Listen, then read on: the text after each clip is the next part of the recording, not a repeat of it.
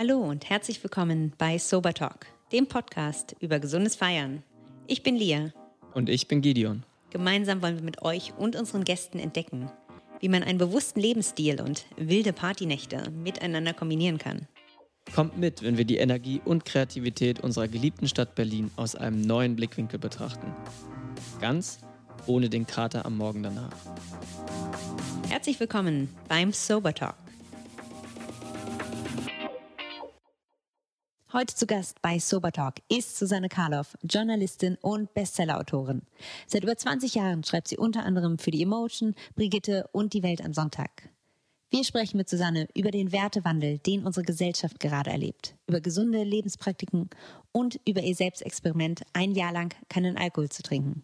Sowohl Susanne als auch uns geht es nicht darum, absolute Abstinenz zu predigen, sondern Menschen zu ermutigen, alte Gewohnheiten und Paradigmen zu überdenken. Es ist Zeit, eine neue Kultur des Feierns und der Geselligkeit zu zelebrieren. Wir wünschen euch viel Vergnügen bei dieser Folge mit Susanne Karloff. Susanne, wir freuen uns sehr, dass du heute dabei bist, auf jeden Fall, dass, wir, dass du dir die Zeit genommen hast. Echt super, dass du da bist. Sehr gerne. Du hast das Buch geschrieben, nüchtern betrachtet, war es betrunken, nicht so berauschend. Und wir wollen einfach nur mal wissen, wie kamst du zu der Idee, kamst du dazu, ein Buch darüber zu schreiben, was dann so hieß im Endeffekt? Mhm.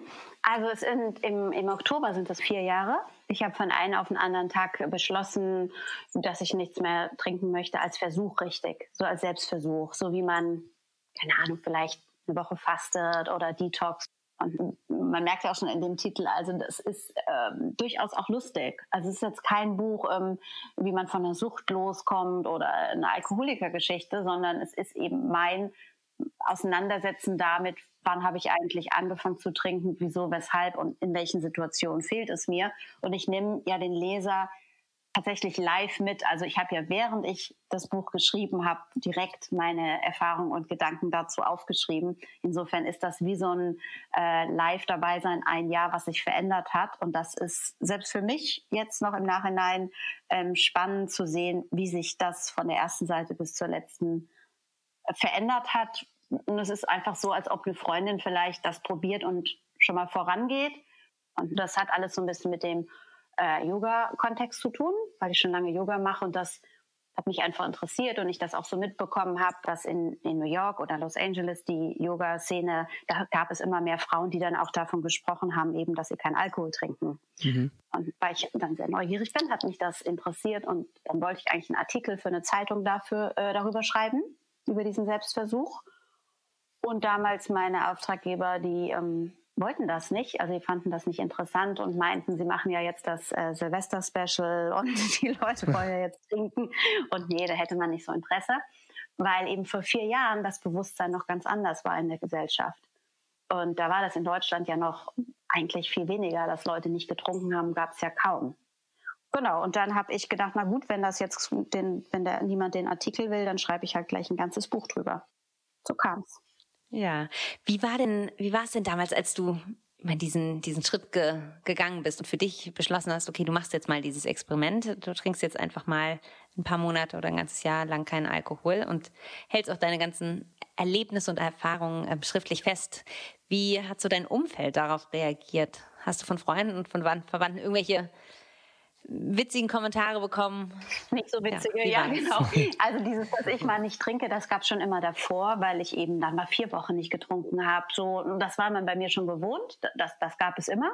Rahmen von dann so Dry January oder Beispiel, Oktober oder einfach so für ja, dich? Ja, aber ich habe gar nicht diesen Januar gemacht. Aber zum Beispiel gibt es in, in der Kundalini ähm, Richtung, die ich praktiziere, mhm. äh, sagt man, dass eine Gewohnheit sich nach 40 Tagen musst du das mhm. machen, damit sich eine Gewohnheit ändert. Mhm. Und 40 Tage ist dann halt ja ein bisschen länger als ein Monat und deswegen habe ich das öfter schon mal gemacht. Aber als ich dann beschlossen habe, damit aufzuhören und auch schon dieses Buchprojekt vorab verkauft habe an den Fischer Verlag. Also ich habe ja dann schon meinen mein Deal gehabt. Da habe ich ja auch schon in dem Konzept geschrieben und das war auch das war auch der Deal, dass ich das eben das Experiment über ein Jahr mache. Mhm. Also war das ganz anders, eine ganz andere Voraussetzung als sonst, wenn ich es eben mal ein paar Wochen nicht gemacht habe, weil ich auch wirklich wusste, das ziehe ich jetzt eben so durch. Und das habe ich aber nicht erzählt, weder meiner Familie noch meinen Freunden. Ich habe weder erzählt, dass, wovon mein Buch handelt. Die wussten natürlich, ich schreibe ein neues Buch, aber ich habe es nicht erzählt. Also mhm. ich glaube, eine Freundin war eingeweiht. Ähm, und weil ich wollte das nicht, dass das äh, beeinflusst wird oder dass die sich anders verhalten oder ich mich anders verhalte oder dass ich wollte das sehr wirklich selbst erleben, wie das für mich ist. Und ähm, ja, da gab es natürlich schon Sprüche, detox du etwa schon wieder oder ähm, naja, schwanger war damals schon recht ausgeschlossen. Da war ich schon zu alt für vor vier Jahren, um anzunehmen, ich sei schwanger was man dann halt so für Sprüche bekommt. Äh, hast du Angst, die Kontrolle zu verlieren? Mhm. Meistens von Männern solche Sachen halt. Aber ähm, nach einer Weile war dann auch klar, ich mache das eben, mache das eben länger jetzt. Und eine Freundin sagte mal zu mir an irgendeinem Event, da gab es dann so eine Champagnerbar und da war sie so ein bisschen gereizt und meinte, ja, wieso trinkst du denn nicht? Ja, trinkst du jetzt nie wieder oder was? Mhm. Und da war gerade ein Monat um von meinem, von meinem äh, Projekt. Und da habe ich gesagt, ich weiß es nicht. Ich weiß nicht, was für immer ist und nie wieder. Ich mache es jetzt einfach mal. Und das hat mich schon anfangs natürlich gestresst, weil es ja auch, ähm, ja, wenn man das anfängt, das ist ja nicht alles so total einfach. Mhm, die nehmen das immer so persönlich alle, ne? Ja, ja, die nehmen das mega persönlich, ja. genau, das ist das Hauptding. Ja, und auch, dass man eben nicht mehr mitmachen will. Und dann fühlt man sich ja selbst auch so als Außenseiter und stellt das dann wieder in Frage. Und das ist eigentlich viel, viel größeres Problem, als kein Alkohol zu trinken, ne? sondern das ist mehr das Umfeld das ist so ein bisschen schwer gestaltet, damit aufzuhören, finde ich. Und ist es dir denn auch wirklich schwer gefallen? Oder hast du, also du meinst diesen einen Vorfall, den hast du jetzt geschildert, aber sonst so in anderen Settings, hast du das Gefühl gehabt, du musstest irgendwie sozial dich verändern, dein Umfeld verändern? Schon, das würde ich sogar heute noch sagen. Also es ist so, als es anfing, war Weihnachten und Silvester. Da habe ich gerade eben ein paar, zwei Monate nicht getrunken. Das fand ich dann schon das erste Mal Weihnachten, das erste Mal Silvester. Dachte ich, na ja, ist ja auch alles ein bisschen sinnlos jetzt. Und ich bin sowieso schon ja nicht 20 und gehe dauernd in Bars oder in Clubs oder so. Ähm, und deswegen lebe ich ohnehin schon mehr mit kleinen Gruppen von Leuten oder eher so Zweierkonstellationen, Freundin halt und essen gehen. Das ist für mich ausgehen. Also das ist, glaube ich, nochmal anders, wenn man, wenn man jung ist und ähm, ja öfter ausgeht. Aber ich fand eben die Sachen, die ich aufgezählt habe, gerade Weihnachten, Silvester oder so, um, ähm, Urlaubsreisen am Anfang, dachte ich, naja, so Italien jetzt ohne mhm. Rotwein ist halt irgendwie auch so ein bisschen blöd. Und äh, dann isst du schon kein Fleisch. Also uh, irgendwie wird's ja dann immer, wirst du ja immer mehr Außenseiter. Aber aus dieser Außenseiterrolle wird irgendwann, und bei mir ging das relativ schnell, ähm, eine ganz große, weiß nicht, man gewinnt so eine Stärke daraus und so eine äh, Ich-Verbundenheit, die sehr viel äh, mehr wert ist, habe ich die Erfahrung gemacht, als jetzt flüchtige Bekanntschaften. Und ähm, man hat doch eh schon alles hundertmal gehört, was nach zwölf gesprochen wird. wenn man ausgeht. Also es ist ja auch, ja, was man selber labert und dann wiederholt sich alles und die sagen alle das Gleiche und das Ende, die Nacht endet immer irgendwie ähnlich. Und ja. Ja, ich habe ich hab das auch erlebt, so ähnlich wie du das gemacht hast, habe ich auch damals in meiner Schulzeit, habe ich auch so sechs Wochen in den äh, Schulferien habe ich dann äh, irgendwie auch so Detox gemacht, aber auch kennst du wahrscheinlich auch ähm, Straight Edge, ne, kennst du ja mit diesem Kreuzen.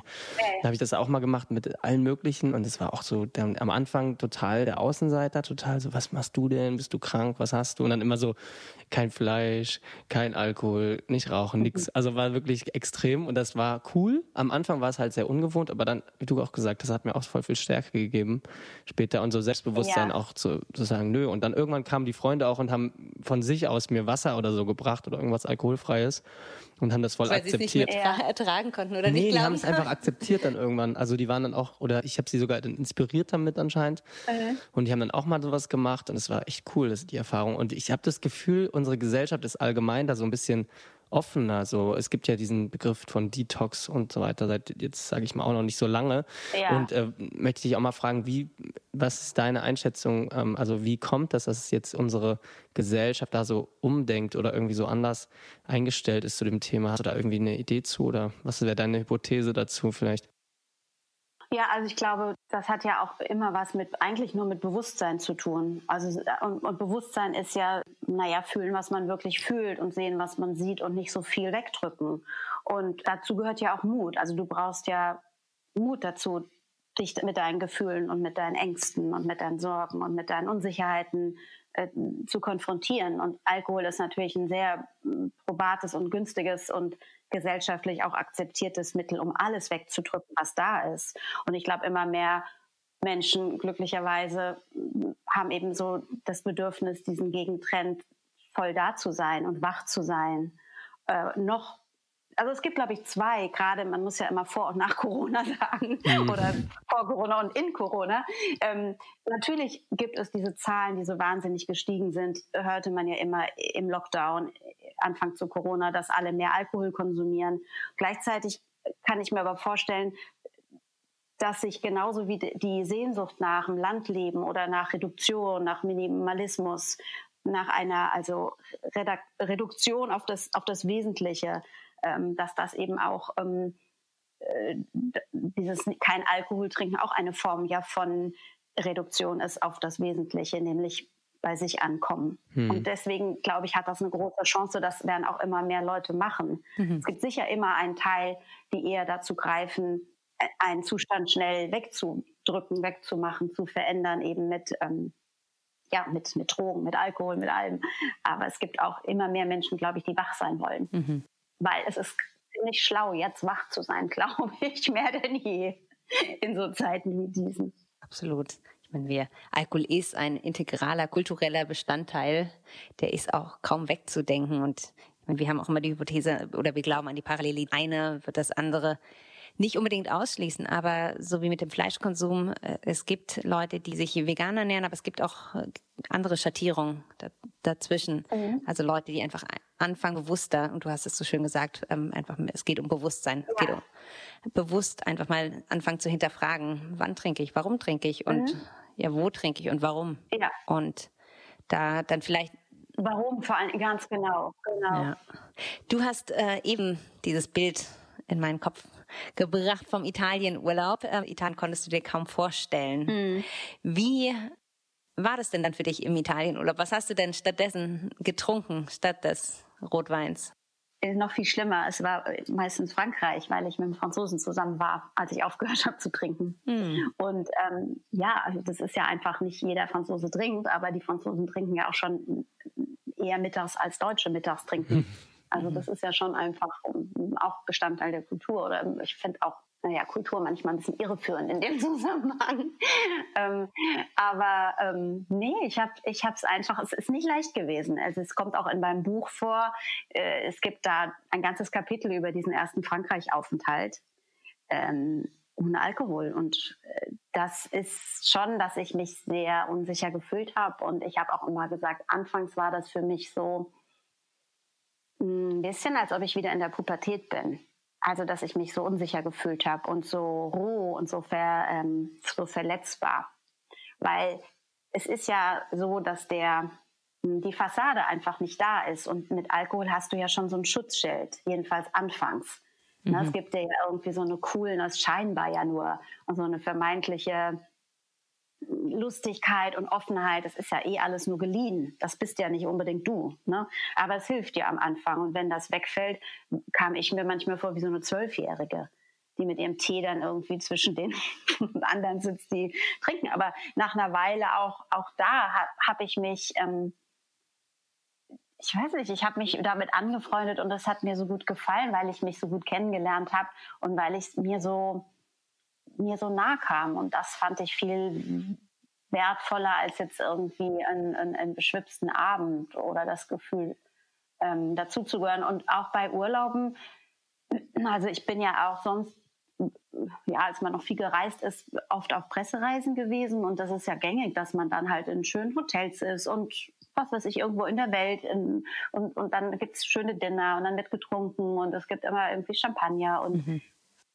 ja, und, und dann bin ich immer die Einzige dabei, die nicht trinkt. Aber ich muss sagen, dass von Mal zu Mal habe ich mich besser gefühlt und auch gemerkt, also die haben ein unglaubliches Interesse daran gehabt, die anderen immer. Mhm. Die haben immer gefragt, seit wann ich das mache. Sie wollen es auch mal machen. Jeder hat über seinen Alkoholkonsum sofort gesprochen.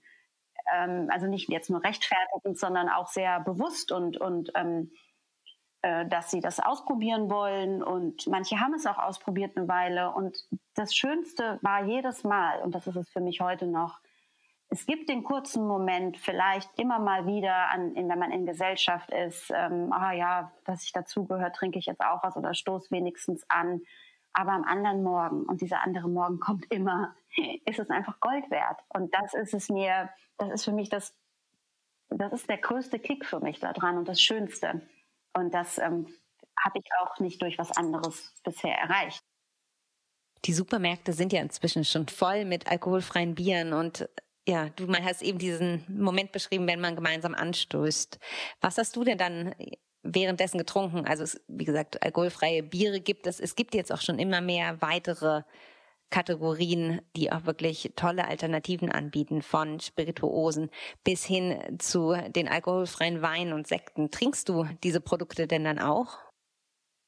Nein, also ich mag alkoholfreies Bier. Das mag ich richtig gerne. Und das finde ich ist auch für mich, wenn ich im Restaurant bin zum Beispiel oder am Strand sitze oder so mit, mit Freunden, finde ich das schön, dass ich dann, wenn die ein Bier haben oder Wein, dass ich ein alkoholfreies Bier trinke. Das mag ich gerne, weil es halt auch dann auch herb ist. Und wenn ich äh, nicht wüsste, dass ich kann ja nicht dauernd Zucker trinken. Mhm. Also ich würde wahnsinnig gerne jeden Tag Cola trinken, weil ich das einfach mag oder so Limonaden. Aber das tue ich natürlich nicht, weil es ungesund ist. Und ähm, diese Alternativen zum Beispiel, ich hatte schon alkoholfreie Gins und ich finde das auch lecker, vor allen Dingen, wenn es so ein Anlass ist. Aber ich kaufe mir das jetzt nicht, wenn ich im Supermarkt bin, als Ersatz und denke, ich kaufe mir mal einen alkoholfreien Wein oder einen alkoholfreien Sekt. Auf die Idee komme ich gar nicht. Ich trinke primär Wasser und das ist auch, für mich ist Mineralwasser, also mit Sprudel und Zitrone, das ist für mich schon Gin Tonic. Das habe ich einfach sehr gerne. So. Und sonst habe ich da keine, gar, gar nicht so ein Bedürfnis nach. Außer zum Beispiel, wenn ich auch essen gehe. Hm, es gibt mehrere Restaurants, ist mir jetzt auch aufgefallen, auch zwei meine beiden Lieblingsrestaurants, die haben beide mindestens äh, zwei, manchmal auch drei äh, Alternativen und das sind richtige äh, alkoholfreie Cocktails, mhm. obwohl das keine Bar ist. Ähm, das war früher nicht so. Und das mache ich dann schon, weil ich ja meistens mit äh, Freundinnen da bin ähm, oder Dates oder sowas, die dann halt Wein trinken äh, dann mache ich das schon auch so aperitivmäßig, weil ich dann nicht dauernd nur mit so einer Flasche Wasser da sitzen will. Wie ist denn das für dich? Du hast vorhin mal gesagt, dass mit Frankreich, dass du da dich wie so eine äh, Zwölfjährige gefühlt hast, wenn alle anderen um dich herum trinken.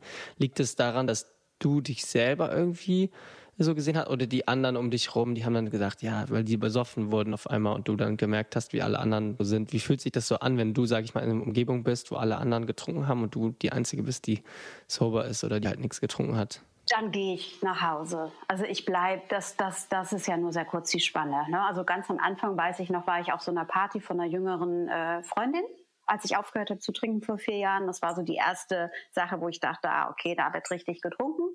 War so eine, so eine richtige Geburtstagsparty.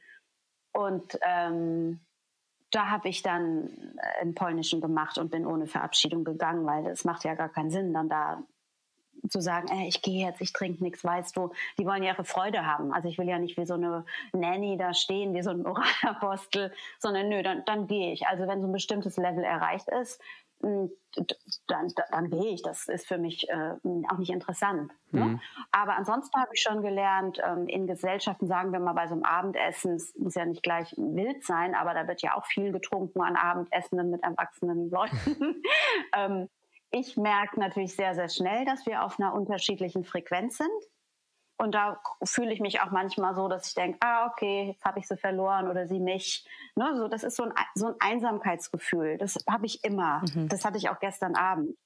Äh, so, ne, dann bin ich irgendwo in Gesellschaft und die alle hm, vier Leute und drei trinken ganz normal über den Abend und dann kriege ich das schon so dieses Gefühl von, okay, ich bin für mich, aber die drei sind zusammen. Mhm. Und das ist auch so. Die drei sind durch den Alkohol auf einem ich sage immer auf einer Frequenz. Mhm. Also sie sind so wirklich auf einem Level und das merkt man. Aber ich habe gelernt, ohne dass ich da jetzt faken muss oder so, dass ich auch Spaß mit denen haben kann. Das konnte ich anfangs nicht. Das, irgendwie kommt das mit der Zeit. Äh, ich lache jetzt nicht, wenn ich die Witze doof finde, aber es fällt nicht mehr so auf, dass ich nüchtern bin und die haben irgendwie einen Schwips. Das Gefälle ist nicht mehr so stark. Und ähm, ich glaube, das kann man viel auch selbst steuern, indem man sich halt nicht ausgrenzt und äh, mit der, mit der Zeit auch, so länger man nichts trinkt, auch ähm, entspannter ist und auch selbstbewusst. Zum Beispiel fragen mich gar nicht mehr viele Leute. Anfangs kamen ja irgendwelche Sprüche, heute fragt das kaum jemand, weil ich das einfach nicht ausstrahle, dass mich das verunsichert, dass ich nichts trinke. Aber gestern war wieder so eine Gelegenheit, die hatten ähm, Champagner erst und dann hat man ja auch, naja, dünnere Champagnergläser eben. Und ähm, ich hatte halt ein kleines Wasserglas. Mhm. Und ich gieße mir auch gar nicht so gerne Wasser in, äh, in, in Weingläser oder Sektgläser, nur damit ich das Gefühl habe, ich habe Alkohol. Das finde ich auch schon so ein, warum? Also äh, brauche ich ja nicht. Aber dann ist halt dieses Gefühl von Anstoßen ist immer kurz ein bisschen awkward. Weil dann klärt es ja mit meinem Glas nicht so schön. Mhm. So, das sind so, so kleine Momente, ähm, ja, aber es bedeutet ja eigentlich nichts. Also ist das Thema Nüchternheit so zu, für dich auch zu so einem Identifikationsmerkmal geworden? Ja. Also gehst du, wenn du jetzt unterwegs bist, sagst du das von dir aus? Übrigens, hi, ich bin Susanne, ich trinke übrigens keinen Alkohol oder ist das also ist es was, was du ähm, von dir aus direkt kommunizierst oder ist es also einfach nur, wenn sich die, wenn es sich situativ ergibt? Ja, ich, ich sage das nicht. Also ähm, nicht, dass ich das verheimliche, aber ich, das ist nicht etwas, was jetzt für mich irgendwie ein Label ist, so hallo, ich bin sober oder so einfach, wenn es Alkohol gibt und mir wird welche angeboten, dann sage ich nein, danke, ich hätte gern Wasser oder was es halt alkoholfreies gibt. Mhm. Und wenn dann Leute fragen, dann erzähle ich das. Mhm. Das ändert sich aber auch mit der Zeit. Anfangs irgendwie war, war das noch, ja, wie gesagt, schwieriger. Dann konnte ich irgendwann sagen, ach nee, ich habe da so ein Buch geschrieben, das heißt so und so. Und dann hatte man ja auch irgendwie einen Grund, ne? So, dann konnte ich ja sagen, es war halt eben ein Selbstversuch. Heute erwähne ich manchmal noch nicht mal mehr das Buch. Ähm, ich sage einfach nur, ich trinke keinen Alkohol. So finde ich halt, schmeckt mir nicht oder so. Und wenn dann Fragen kommen, aber ich mache nie von selber ein Fass auf. Also, äh, weil, wie, wie blöd ist das in Gesellschaft, wenn Menschen ähm, trinken? Was mir auch noch wichtig ist zu sagen, warum ich auch dieses Label nicht will oder warum ich zum Beispiel auf Instagram gar nicht viel über das Nicht-Trinken schreibe äh, die, die, die natürlich folgen mir etliche so ne, aus dieser Community. Mhm. Aber ich habe so eine Community auch gar nicht und ich wollte die auch nie und ich äh, nicht, dass ich die nicht mag oder so. Ich finde das ganz toll, dass es das gibt. Aber für mich ist das nicht etwas, worüber ich mich definiere. Ich habe so viele andere Dinge auch und dieses, dass ich kein Alkohol trinke, ist ein Teil davon. Aber das ist nicht mein Lebensinhalt, mein mhm. Tagesinhalt. Das ist nicht meine journalistische Arbeit, die sich darum dreht, ähm, äh, ausschließlich. So deswegen, es, es gehört einfach so dazu. Das ist mehr so wie mh, hm, also, ja, so, so ein Lifestyle. So wie wenn man zum Beispiel länger Yoga macht und sich damit wirklich beschäftigt, außer jetzt nur, dass man äh, oberflächlich bunte Leggings anhat, sondern sich jetzt auch mit der Philosophie und so beschäftigt dass zwangsläufig irgendwann kommt, äh, dass man ähm, sich damit beschäftigt, warum eigentlich keine Tiere essen, zum Beispiel. Aber das ist auch etwas, worüber ich äh, jetzt nicht, nicht so doziere oder, oder rede, sondern ich finde, das kommt bei jedem von selber. Und ich finde auch nicht, es gibt dieses Trinken oder Nicht-Trinken, sondern wichtig oder schön ist doch, wenn das Bewusstsein in der Gesellschaft eben ähm, äh, verfeinert wird und äh, geschärft wird dafür, genau wie du vorhin gesagt hast, warum trinke ich, wann trinke ich und äh, und, und kann, ja, welche Momente, ähm, in welchen Momenten kann ich vielleicht darauf verzichten ähm, und nicht dieses äh, Schwarz-Weiß äh, immer und nie. Und äh, auch wenn das bei mir vielleicht so ist, dass ich vielleicht wahrscheinlich nie wieder trinke, aber wer weiß, mhm, vielleicht auch nicht. Das stimmt. Ja, du hast es eben ähm, erwähnt, äh, weil du meinst, dass du kein Fleisch isst. Als ich angefangen habe, mich vegan zu ernähren, habe ich auch, ohne dass ich jetzt äh, mit dem erhobenen Zeigefinger durch die Welt laufe, habe ich doch bemerkt, wie sich in meinem Umfeld einiges geändert hat und was für, was für ein Wirkungskreis sich dadurch öffnet oder was für eine Strahlkraft man denn auch so hat, ja. unbewusst. Hat sich bei dir im Umfeld dadurch auch was verändert? Also diese, das Wort Strahlkraft, das finde ich sehr schön, weil es, es hat ja einen ganz großen Effekt und meistens viel mehr, wenn du das lebst, was du dein, die Werte oder an was du glaubst, ähm, anstatt eben ja, eben zu rumzulaufen und den Leuten zu sagen, ihr dürft kein Fleisch essen oder kein Alkohol trinken oder so. Also das, wie, wie, was man ausstrahlt, ist ja viel, hat ja einen viel stärkeren Effekt als unbedingt das Wort. Und ähm, ja, also ich finde schon, ähm, wie gesagt, Leute sind davon inspiriert. Also ich kriege viele, viele Zuschriften, dass ähm, Leute das Buch gelesen haben natürlich oder die mir auf Instagram folgen, die dann sagen, äh, sie, sie haben das mitbekommen, sie möchten das ausprobieren oder sie erzählen ganz stolz, sie haben schon jetzt ein paar Wochen nichts getrunken und es ist, ihnen geht so viel besser und ihr Leben ist viel, hat sich ganz toll gewandelt und ähm, das finde ich schon toll, dass ich dann da mit inspiriere. Ähm, für mich hat sich, äh, für, für mich selber hat sich geändert, dass ich so klingt immer so banal, aber es ist alles so viel klarer und die, mh, hm, wie heißt das, die Impulskontrolle, die ja sehr, sehr ähm, beeinflusst ist eben durch Alkohol, die eben auch macht, dass Menschen so gereizt sind. Das wirst du ja auch sehr wissen, wenn du, du hast Biochemie mhm. studiert, oder? Ja, genau. Und diese ganze Biochemie ändert sich ja stark und Blutchemie im Körper, eben äh, je nachdem, was man macht und was man konsumiert. Und äh, ich merke das bei mir und das sagen mir auch andere Leute, geben mir das Feedback, dass ich viel weniger äh, reaktiv bin. Mhm. Also ich bin viel gelassener und ähm, springe nicht so immer so an wie so ein, wie so ein Terrier gleich, wenn ich mich irgendwie, also ich fühle mich nicht bedroht oder so. Und das ist ein ganz äh, tolles Gefühl und auch gar nicht sonst herzustellen. Also das habe ich auch mit 20 Jahren Yoga nie so empfunden, dass ich an diesen Punkt gekommen bin aber durch das Weglassen von Alkohol eben schon. Mhm. Ja, ich habe das durch die durch meine Meditationspraxis habe ich das für mich so entdeckt. Zum Beispiel, genau. Du hast ihm gesagt, dass du durch dein Buch ähm, andere inspiriert hast. Hast du denn auch selber Inspirationsquellen? Ähm, jetzt so nicht, heutzutage nicht, aber am Anfang habe ich natürlich auch alles gelesen, was es auf dem amerikanischen Markt gab. Ähm, also ähm, äh, Mia von The Sober Glow zum Beispiel oder Holly Whittaker oder auch, äh, hattet ihr vor kurzem auch hier, wie heißt sie denn aus äh, The Numinous früher? Ruby, Ruby Warrington. Ja, genau, genau. Das, die, das hat mir am Anfang, äh, wobei sie hat gleichzeitig, glaube ich, angefangen aufzuhören. Aber das hat mir schon am Anfang geholfen. Oder auch das Buch ähm, von, ich glaube, sie heißt Kathleen Gray aus London, das kam gleichzeitig mit meinem raus. Ähm, The Unexpected Joy of Being Sober. Das gibt es, glaube ich, jetzt auch auf Deutsch. Das finde ich ganz toll. Oder Annie Grace. Guck mich gerade hier um, ob ich es irgendwo noch stehen habe. Ah, The Naked Truth. Genau. Also das, ich habe schon anfangs auch auf jeden Fall äh, darüber gelesen und das hat mir auch sehr, das hat mir sehr geholfen, weil ich habe ja keine Community gehabt ich habe auch jetzt keine spezielle, so wie man so sagt, so eine Sober Community, wo ich mich austausche. Ich freue mich, wenn ich, äh, vor kurzem habe ich eine Freundin nach 25 Jahren wieder getroffen, mit der ich ganz lang keinen Kontakt hatte. Und die wusste nichts von meinem Buch und ich wusste auch nicht viel von ihr. Und dann sagte sie im Nebensatz, ach so, nee, ich trinke seit drei Jahren keinen Alkohol. Und das hat mich so gefreut, weil ich Habt dachte, ihr direkt oh, gebondet? Endlich eine, die auch. ja, genau. Also das ist schon schön. Mhm. Ja, du hast vorhin äh, Ruby Warrington erwähnt zwei andere hier im Podcast. Wir haben erzählt, vielleicht bist du ja schon die deutsche Ruby Warrington. Was denkst du dazu? Ähm, ja, ich glaube, ich weiß gar nicht, das Buch von Ruby habe ich nicht gelesen. Ich bin ihr früher auch gefolgt, als sie noch The Numinous hatte, diesen anderen Dings-Account.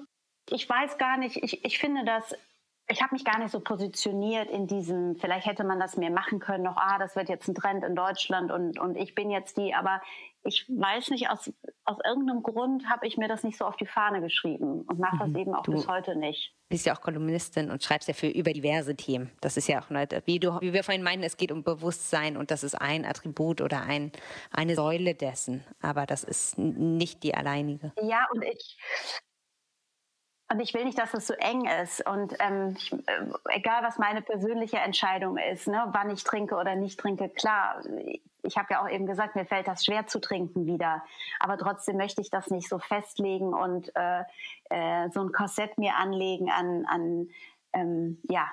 Susanne, überleg mal, du wärst jetzt bei mir zu Gast in Berlin und ich hätte so einen Raum, ähm, so einen extra Raum, wo so eine Maschine drin ist. Und diese Maschine, das ist jetzt so ein Gerät, kannst du einsteigen und dann zehn Jahre später steckst du aus der Maschine raus. Also du bist dauert nicht so lang, dauert zehn Sekunden. Aber wir sind zehn Sekunden aus der Maschine wieder raus, aus dem Raum raus. Und auf einmal ist 2030. Und ähm, wie wäre deiner Meinung nach, wie würde deiner Meinung nach die Welt aussehen 2030, zehn Jahre später? Wie würden die Leute feiern gehen? Was würden sie trinken? Wie würden sie trinken? Ähm, was denkst du dazu?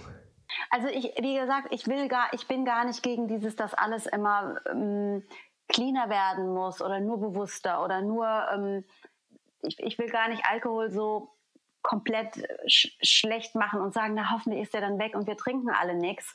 Nee, weil so, wir leben ja in einer Welt der Polaritäten. Also ich glaube, es ist wichtig, dass es beides gibt, immer. Und es ist einfach so in der Welt. Ähm, aber trotzdem finde ich es schön, wenn eben dieses ähm, Gefühl von so, dass man so sein kann, wie man ist, egal wo man sich bewegt und dass man dafür keinen Zusatzstoff braucht oder dass man nicht in einen anderen Zustand kommen muss, um sich mit Menschen zu connecten. Das finde ich das Wünschenswerteste. Ähm, also, dass man auch zum Beispiel auch in Rauschzustand kommt, also im, im, im zum Beispiel, ich mache Kundalini-Yoga viel mittlerweile, da, da werden Meditationen gemacht, die sind wirklich, die sind wirklich verrückt. Also Und da kommt man auch in ganz, ganz tolle Zustände und das ist gar nicht so schwer. Und das sind Sachen, die viele Leute einfach, die meisten Leute gar nicht wissen. Ähm, und ähm, solche Sachen. Und ich glaube auch, dass das passiert, weil ja die, die Menschheit immer mehr interessiert daran ist. Und dass man eben, ja, wenn man halt auch zum Beispiel, ich finde, dieses Tanzen gehen das gibt es auch in, in, meinem Buch so eine Stelle. Dieses, früher habe ich gedacht, oder am Anfang habe ich gedacht, ich werde nie wieder tanzen können und ich werde nie wieder äh, Sex haben können, sozusagen, so als ich aufgehört habe zu trinken.